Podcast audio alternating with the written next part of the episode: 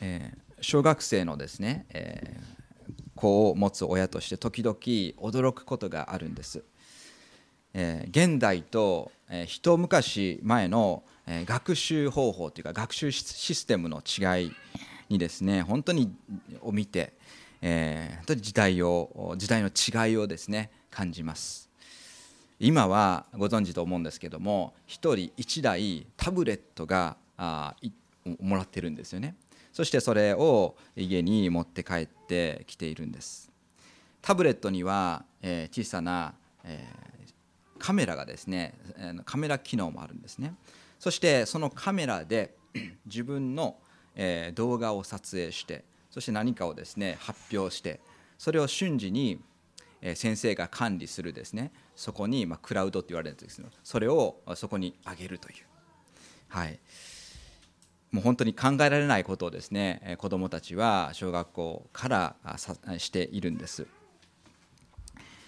一方ですね笑ってしまうほど30年間一つも変わっていない勉強方法というのがあるんです。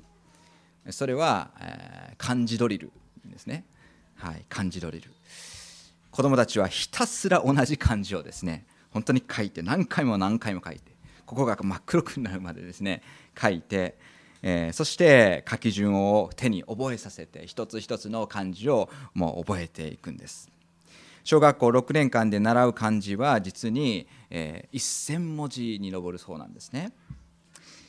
まあ、特に、えーそうです。ですので、まあ、あれだけですね私たちも小学校で本当に叩き込んだ感じですので大人になってもずっと覚えてるかっていうとそうでもないんですね。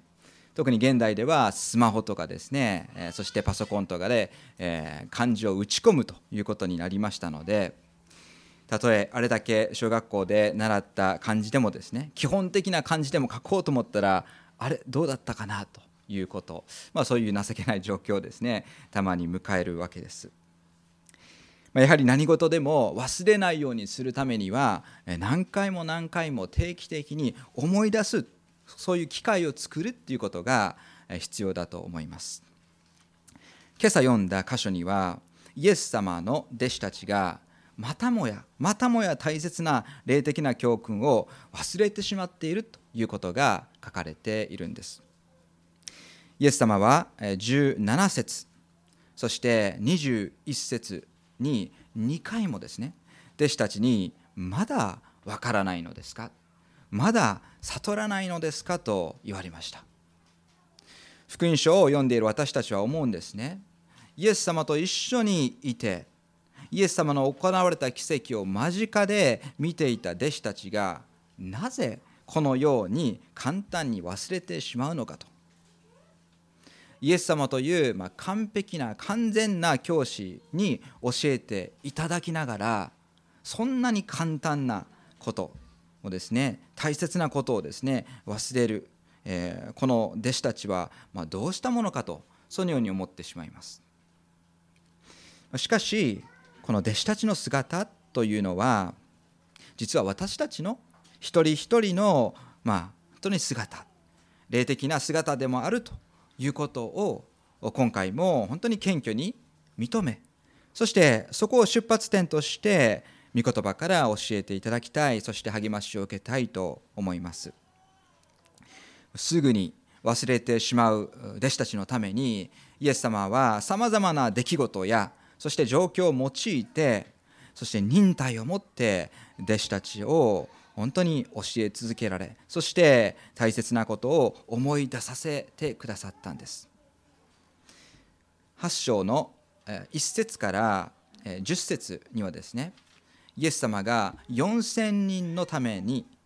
まあ、それ以上いたと思いますけれども4000人のために食べ物を与えられたいわゆる4000人の給食の記事が書かれています。そして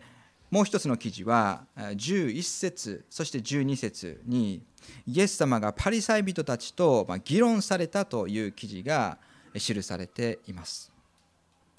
この4000人の給食の場面にもそしてパリサイ人たちとの議論の場面にもイエス様の弟子たちはイエス様と一緒にいました。私たちはそれぞれの状況で弟子たちが何を見たのかそして何を聞いたのかまたどのようなことが起こるのを弟子たちは目撃したのかそしてイエス様がどのようなことを語るのを聞いたのかそれぞれの記事をまず確認したいと思います。そしてそのことを受けて後半先ほど読んでいただきました13節14節から21節に記されているイエス様と弟子たちのやり取りを見ていきたいと思うんですね。そして全体を通して私たちに対する語りかけについて考えていきたいと思います。まず1節から10節の4000人の給食について。えここをですねえ読みえ読みたいと思います。その頃再び大勢の群衆が集まっていた。食べるものがなかったのでイエスは弟子たちを呼んでえ言われた。まあ、ここをですねずっと読んでいくわけですけれどもここを読むにあたってですね私たちは以前にも同じようなことが起こったということを思い出すんです。覚えていらっしゃるでしょうか？マルコの福音書の6章の32節から44節。6章の32節から44節の記事、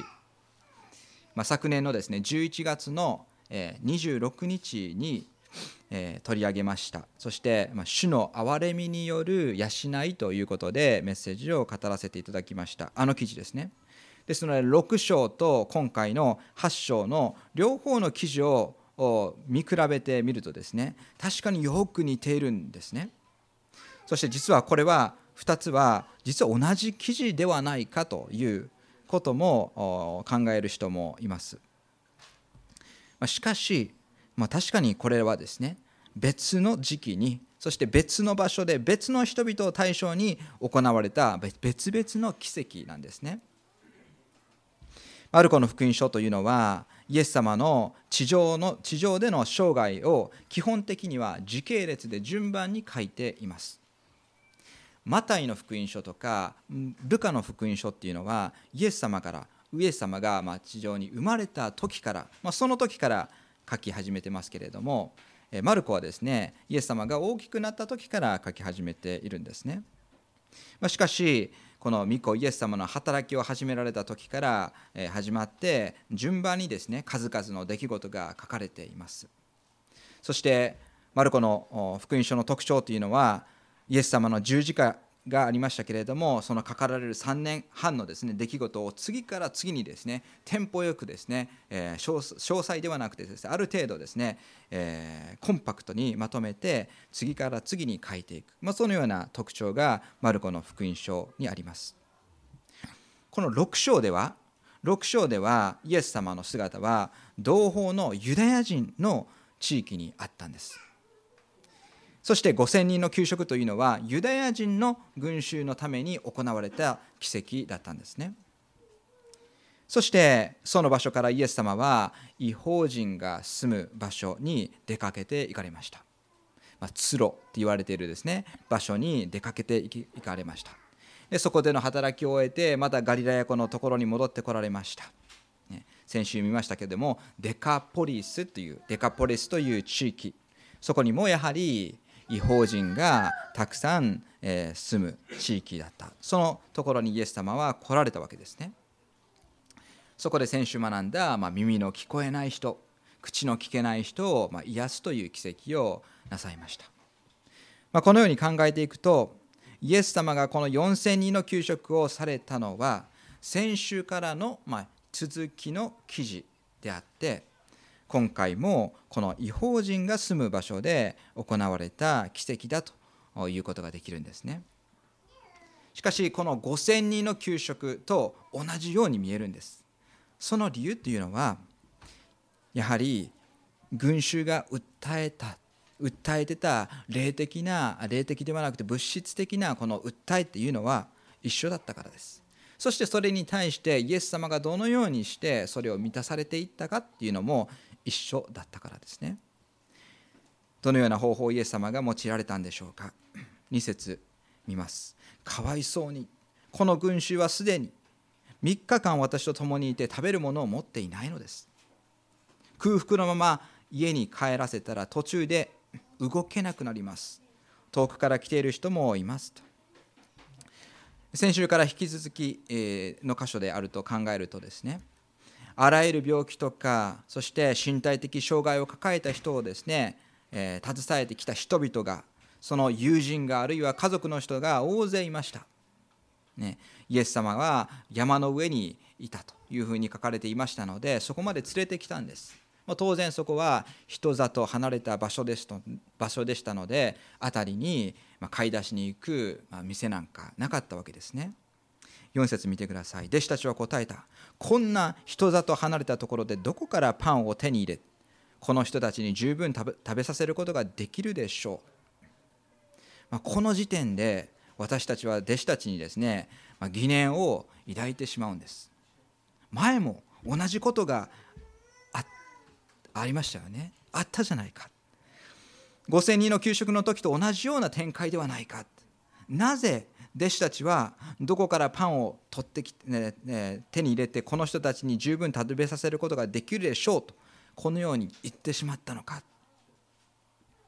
しかし、まあ、これが弟子たちの現実だったんですね。そしてこれが私たちの現実でもあるということを捉えたいと思います。私たちは人生で大きなですね試練が起こると本当に主を助けてください。そして本当に経済的な支援が起こるとですね主を本当に備えてくださいと必死で神様に祈るんです。そして神様の憐れみでそして守りで助けで満たしがあってですねそういうものをいっぱい経験するんですね。このように神様が祈りに応えてくださった過去がありそれを経験していながらですねしかし再び大きな支援があるとですね私たちは、ね、過去を思い出すっていうことがなかなかできないんです。もちろん信仰者として祈ると思います。祈ると思います。けどもその祈りっていうのは本当の信仰の表れではなくてなぜこのようなことが起こるんですか？なぜ、ね、どうしてなんですかっていうつぶやきそしてあるいは、ね、不満っていうのが口から出ているそういう祈りなのかもしれないんですね。こんな人里離れたところでどこからパンを手に入れてこの人たちに十分食べさせることができるでしょうと。弟子たちのこの不信仰さが本当に現れた瞬間だったんですね。しかしこのことに関してもイエス様は忍耐を示してそして以前と同じ方法で神様の見業を表されました。5節。するとイエスはお尋ねになったパンはいくつありますか？弟子たちは7つありますと答えた。するとイエスは群衆を地面に座るように命じられた。それから7つのパンを取り感謝の祈りを捧げてからそれを裂き配るようにと弟子たちにお与えになった。弟子たちはそれを群衆に配った。また小魚も少しあったのでそれについて神を褒めたたえてからこれも配るように言われた。驚くのは弟子たちは再び増やされたパンとそして小魚を群衆に配るっていう奉仕をしているんです。イエス様の直接な的な働きに携わっていながら弟子たちの中には心にね蘇ってきたあの感動がなかったんでしょうか。思い出されなかったんでしょうか。主の働き人からですね感動とか感謝という心で感じるものがですね失われるほど本当に悲しいことはないと思うんですね。イエス様のもとに群衆が訪れましたけれどもこれで何回目でしょうか？それは分かりませんけれどもイエス様からは人をですね憐れむという心は決して失われなかったんです。病気の人を癒してそして飢えている人に物を食べさせてあげて、あくまでもこの世的な救いしか求めていないそういう人々でしたけれどもイエス様は毎回彼らをかわいそうにかわいそうに思われたんです。そして毎回無知な人々を本当に憐れまれたそういう心を示されたんですね。8節群衆は食べて満腹した。そしてあまりのパン切れを取り集めると7つの籠になった。5000人の給食では12のカゴが、えー、カゴがパンでいっぱいになりました。余りました。今回パンの余りを数えると7つのカゴになったとあります。5000人の給食を受けたのがユダヤ人だったのでこの12のカゴの12というのはユダヤ人のユダヤ部族の12部族を表しているとそういうま解釈があるんですね。そして今回4000人 ,4000 人の給食の恵みを受けたのはユダヤ人ではなくて違法人の群衆であって7つのカゴが余ったこの7つ7というのは聖書では完全数でありこれは全ての民族、ね、全ての人類を、えー、イエス様が憐れまれたということを表しているという解釈があるんですね。12と7、まあ、なるほどなと思う、まあ、解釈だと思います。しかしいずれにせよですねイエス様の弟子たちはそのようなことを理解するだけのま霊的な気づきはなかったように思うんです。9節そこにはおよそ4000人の人々がいた。それからイエスは彼らを解散させすぐに弟子たちと共に船に乗りダルマンタ地方に行かれた書かれています。ま弟子たちがですねイエス様と一緒にまた船に乗って行かれたんですね。次に私たちはこのパリサイ人たちとイエス様が議論されたという出来事を見たいと思うんです。イエス様は常に弟子たちのことを考えておられました。ご自分の生活にを通してそしてご自分の全てのですね言動を通して大切なことを弟子たちに学ばせようとされていたんです。そのような弟子たちとイエス様の時間をですね時間にお決まりのように割り込んでくるのがパリサイ人たちまた立法学者たちなんですね。これまでにも数回出てきた宗教の指導者グループでした。今回の記事と並行箇所であるですねマタイの福音書の12章を38節を見るとですねやはりパリサイ人と共にそこには立法学者もいたということが分かります。そしてま彼らのうち何人かがですね何人かがイエス様のもとに来て話しかけているこういうことが分かるんです。マタイの福音書の12章に再び戻ってきますけれどもまたマルコの8章11節をですね見てください。マルコの8章11節。するとパリサイ人たちがやってきてイエスと議論を始めた。彼らは天からの印を求めイエスを試みようとしたのである。イエスは心の中で深くため息をついてこう言われた。なぜこの時代はこの時代はなぜ印を求めるのか。誠にあなた方に言います。今の時代にはどんな印も与えられません。パリサイ人たちがイエス様に近づいた理由というのはそれは彼らにはいつも自信があったからです。今度こそイエス様を失態させて自分たちが優位に立てると確信していたからです。イエス様がどれだけ多くの奇跡を行われてご自分が巫女であることこの印を示されても彼らにはそれが天からの印ではなくてですね悪魔の力によってそれを成しているんだということを言い張っていたんですね。そういう理解でした。彼らには彼らの論理というものがあったんです。イエス様が何を言われても彼らの耳には届かず。イエス様が、ね、何を行われても彼らの心には響いてこなかったんです。マタイの福音書の12章戻ってください。39節を見るとですねこのようなパリサイ人のような彼らがいる時代のことをですねイエス様は悪い時代だそして会員の時代だと呼ばれました。彼らこそ向くべき方に向き合わずですね常に神様に背を向けている悪であったんです。そして彼らこそ寛容を犯すものであるとイエス様は非難をされています。このパリサイ人たちそして立法学者たちというのは旧約聖書にですね非常に精通していましたのでヨナのヨナ書っていうですねヨナ書この内容ももちろん知っていたと思うんです。マルコのマタイの福音書の12節12章のところで続け書かれてますよね。ヨナのことが。預言者ヨナがですねいましたけれども神様がお命じになったんです。あなたはニネベという町に行ってですね人々に悔い改めのメッセージを語って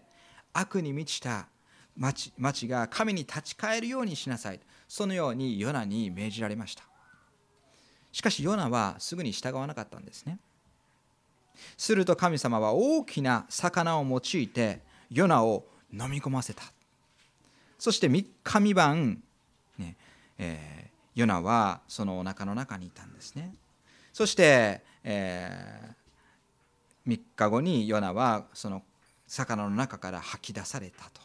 そして心を変えたヨナは向きを変えてニネベの町に向かっていった、まあ、そういう内容です。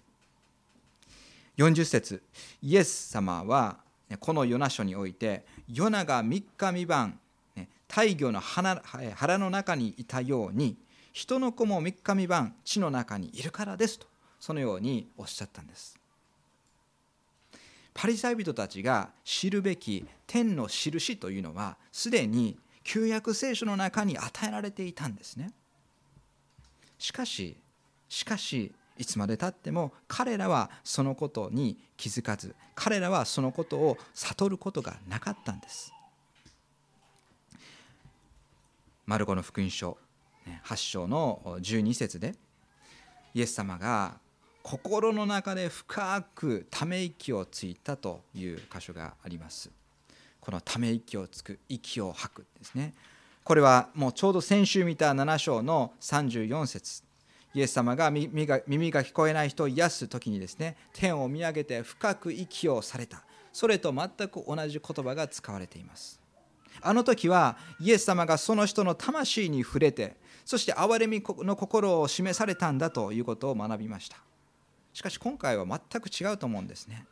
どこまでも傲慢なパリサイ人たちの態度そしてどこまでもかたくなな彼らの心にイエス様は怒り怒りの感情さえ覚えられている。いや怒りがですね心に満ちておられるんだと。そういう意味で深い、ね、息をため息をされたと。いうことを本当に、えー、ということを考えることができます。13節。イエスは彼らから離れ再び船に乗って向こう岸へ行かれた。私たちはイエス様の地上での苦しみ、え受けた苦しみを覚える時にですね何を思い出すかというとどうしてもですねあの十字架での苦しみを本当に思い出して注目してしまうんですけれども実はもっともっと深く理解しなければならないと思わされました。特にこの「深く息をして」という言葉が先週から立て続けに記されていることを通してですね。イエス様の日々の心の状態イエス様の日々の心の状態というのを考えさせられるんです。もちろん、ね、父なる神様といつもですね平和を築いておられましたけれどもしかしこの地上に生きておられたイエス様は、ね、無知な、ね、人々の無知そして無関心に心を常に痛められていたと思うんですね。それだけでなくてパリサイ人たちのような心の本当に堅くなさそして反抗心にイエス様の心は常にですね大きな悲しみがあった。そしてひどく痛まれていた。そして時にですね込み上げる本当に怒りっていうものにも悩まされていたんだということを思わされます。そしてイエス様の心を最大にですね悩ましていたのが他でもないイエス様ご自身が選ばれた弟子たちに対してなんです。3つ目のポイントとして弟子たちへの憐れみということで見ていきたいと思います。14節からですね。14節。弟子たちはパンを持って来るのを忘れ一つのパンのほかは船の中に持ち合わせがなかった。その時イエスは彼らに命じられた。パリサイ人のパンダネとヘロデのパンダネにはくれぐれも気をつけなさい。すると弟子たちは自分たちがパンを持っていないことについて互いに議論し始めた。イエスはそれに気がついて言われた。なぜパンを持っていないことについて議論しているのですか？まだわからないのですか？悟らないのですか？心をかたくなにしているのですか？イエス様と弟子たちとのおそらく船の上での会話をま一気に読みました。まだ悟らないのですか？2回も言われたイエス様のこの弟子たちに対して抱かれた失望感。というのがよく伝わってきます。弟子たちは4000人の給食の時もそしてパリサイ人の議論の時もイエス様の傍らにいたんです。イエス様をお腹を空かせている無知な群衆にはパンを与えられそしてお腹を満たしてあげました。パリサイ人に対しては彼らには与えるパンはないと言わんばかりに彼らの罪を明らかに非難されたんです。このように弟子たちの周りで起こった出来事の流れを受けて流れの中でイエス様はパリサイ人のパンダネとヘロデをヘロデのパンダネにはくれぐれも気をつけなさいと言われたんですね。イエス様は弟子たちを気にかけていらっしゃいました。彼らにも忍び寄ってくるですね悪の勢力のこの危険をですね分かっていらっしゃったのでこのように忠告をされたんです。ではここで言われているパンダネパンダネということはパンダネは何のことでしょうか、まあ、結論から言うと聖書に書かれているんですね。マタイの福音書の、えー、もう一つの、えーえー、もう一つの16章のですね12節。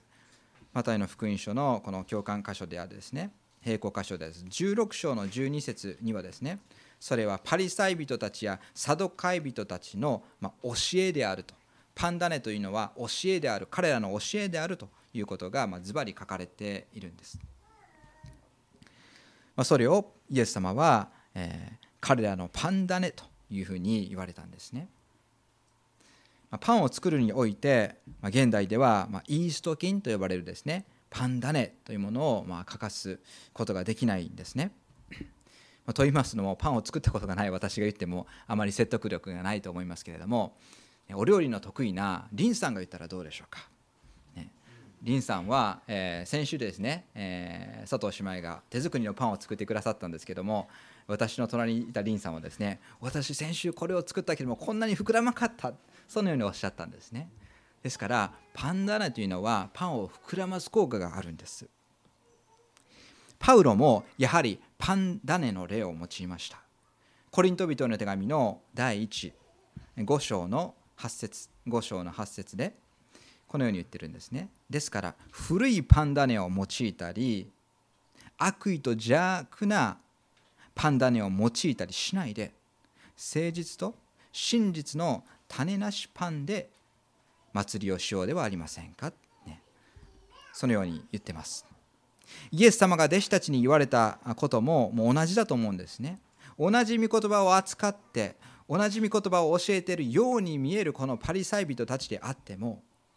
彼らの教えには人を害人に害を及ぼすことはあっても人を真理に導くこともあるいは人に本当に救い人を救いに至らせることもないんだ。彼らの教えは間違っている何の効果も本当に表すことはないんだそのようにもおっしゃっていると思うんですね。まあ、このような霊的な気づきや理解が弟子たちに即与えられればよかったんですけれども彼らの霊的状態というのは悲しいことにそこまでには及んでなかったんですね。むしろイエス様がパンダネのことを言っておられるので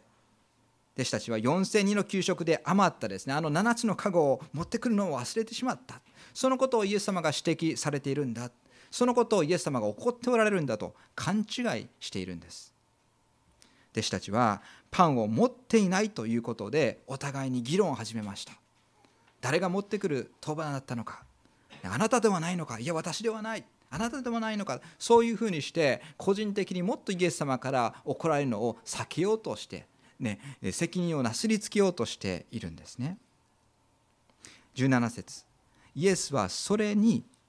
気がついて言われた。なぜパンを持っていないことについて議論しているんですか？まだわからないんですか？悟らないんですか？心をかたくなにしているんですか？目があっても見ないのですか？耳があっても聞かないのですか？あなた方は覚えていないのですか？イエス様は弟子たちの理解のなさに驚かれながらもそれでも彼らを心から愛してらっしゃいましたしそして心から彼らの霊的な成長を望まれましたので彼らが覚えていなかったことを改めて思い出させてくださっているんです。19節。私が5000人のために5つのパンを裂いた時パン切れを集めていくらのカゴいっぱいになりましたか？彼らは答えた。12, 12です。4000人のために7つのパンを割いた時パン切れを集めていくつのカゴがいっぱいになりましたか彼らは答えた7つです。イエス様が意図された、ね、意図意図的に残された数というのは12そして7でした。わずかなパン種と少量の魚を増やして何千人もの、ね、人のお腹を満たした奇跡は確かにですね人々を喜ばせたんです。そして、ね、この方こそこんな素晴らしいことをされる方こそ神の子であると人々は熱狂したんです。しかしですね数週間するとそのような感動は薄れていきました。数ヶ月そして数年経つとそんなことがあったことさえ人々の記憶からはなくなって全てを忘れ去ってしまっていたんです。なぜでしょうか？それは弟子たちも含めて12の籠と7つの籠にパンが余ったということに気を止めていなかったからなんですね。ですから4000人の4000人のお腹を空かせている群衆を目の前にした弟子たちは、ね、もしそのことに気を止めていたとしたらですねイエス様あなたならもう一度この見てを持ってその見てを持ってこの群衆を食べさせてあげることができますと言えました。しかしそうは言えなかったんですね。残ったものに対して何も気を止めていなかったからです。そして、今回ですね実は私が一番教えられた箇所っていうのは14節なんですね。14節。14節。戻っていただくと弟子たちはパンを持ってくるのを忘れ一つのパンのほかは船の中に持ち合わせがなかった。一つのパンのほかっていうことが少し、えー、気に留まったんですね。弟子の誰かが偶然にですね、えー、まず食いしぼんだ弟子か分かりませんけども偶然にですね持ってきたこの一つのパンがあったかもしれませんまあ、一つのパンがあったんでしょう。ね、そのパンとしては、ま、何とでもないパンだったかもしれませんけどしかしこの一つのパンこそですね弟子たちのために常に与えれ与えられていたパンであったということを私たちは覚えなくてはならないのではないでしょうか。一つのパンが常にそこにあったんですね。イエス様は言われました。私が命のパンです。私のもとに来るものは決して飢えることがなく。私を信じる者はどんな時にも決して乾くことがありません。今週の覚えるべきテーマ聖句ですけれども。私が命のパンです。私たちはすぐに神様からいただいた恵みを忘れてしまうんです。私たちはすぐに主が守ってくださったことを忘れてしまうんです。そのような本当に忘れん坊の私たちなんですけれども。そして弟子たちも私たちと同じようにあれだけの奇跡を行ったことを見たとしてもそれを忘れていました。しかし私たち覚えたいと思うんですね。弟子たちが、ね、したようにパンがないことをですね議論するのではなくて私たちは御言葉を学んでいるものとしてすでに与えられているこの一つのパンがあること。一つのパンが私たちにすでに与えられていることそして与えられ続けているということをですね。ぜひとも忘れないように。いや忘れているのだったらですね今このようにして思い出させていただきたいと思います。パンがないことを議論するのではなくて本当に一つのパンがあることを感謝してそしてそのパンに頼ってイエス様に頼って今週の生活を本当に支えていただきたいと思います。一言お祈りをいたします。